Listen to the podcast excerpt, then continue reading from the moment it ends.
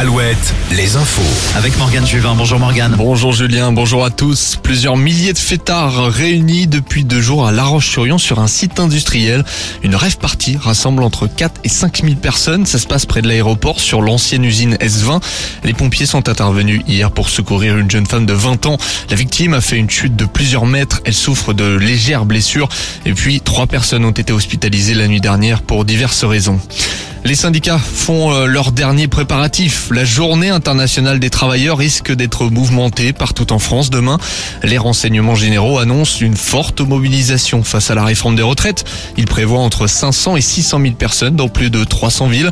Rappelons que cette fois, tous les syndicats se rejoignent pour défiler, ce qui est arrivé seulement trois fois depuis 1945 pour la fête du travail. À Nantes le dispositif de gendarmes, de gendarmerie est renforcé. Le ministre de l'Intérieur redoute une mobilisation sans. Un fait divers près d'Angers, les pompiers ont repêché un corps flottant hier vers 21h30. Il s'agirait d'un jeune adulte de 18 ans disparu dans les carrières de Trélazé. Le jeune homme a mis fin à ses jours selon le courrier de l'Ouest. Un mot des sorties du jour et de demain. La foire de Niort continue jusqu'à mardi. Les organisateurs fêtent le centenaire de la foire. Des animations liées aux différentes décennies traversées sont proposées. Alouette est partenaire. La tournée de Big Flow et Oli continue dans le Grand Ouest Angers vendredi et Brest hier, les deux frères sont attendus ce soir au Mans. Et puis en Loire-Atlantique, le festival Les Voiles de l'Humour accueille Elisabeth Buffet ce soir. On prend les mêmes et on recommence en rugby. Le Stade Rochelet, champion d'Europe en titre, vient de se qualifier pour la finale. Large victoire 47-28 à Bordeaux contre les Anglais d'Exeter.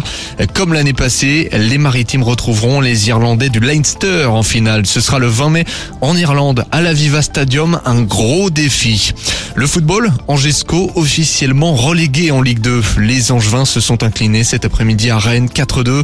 Mathématiquement, c'est fini pour le SCO. On écoute le gardien Paul Bernardoni après la rencontre.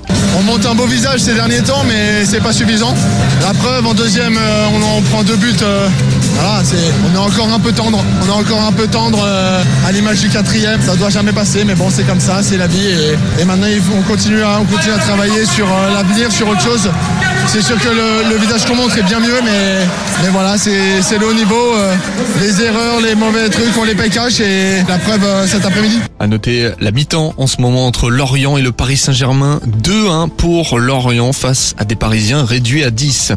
Ce n'est pas passé loin pour Cholet Basket. CB a réalisé un bon match face au leader d'élite Monaco. Mais les Choletais s'inclinent de 8 points dans la principauté.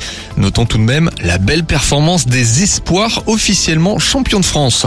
On termine avec un mot de sport automobile. Les deux Red Bull de Perez et Verstappen s'imposent au Grand Prix d'Azerbaïdjan. L'écurie normande alpine fait chou blanc. Gasly et Ocon arrivent 14 et 15e. La météo avec manouvellevoiture.com. Votre voiture d'occasion disponible en un clic.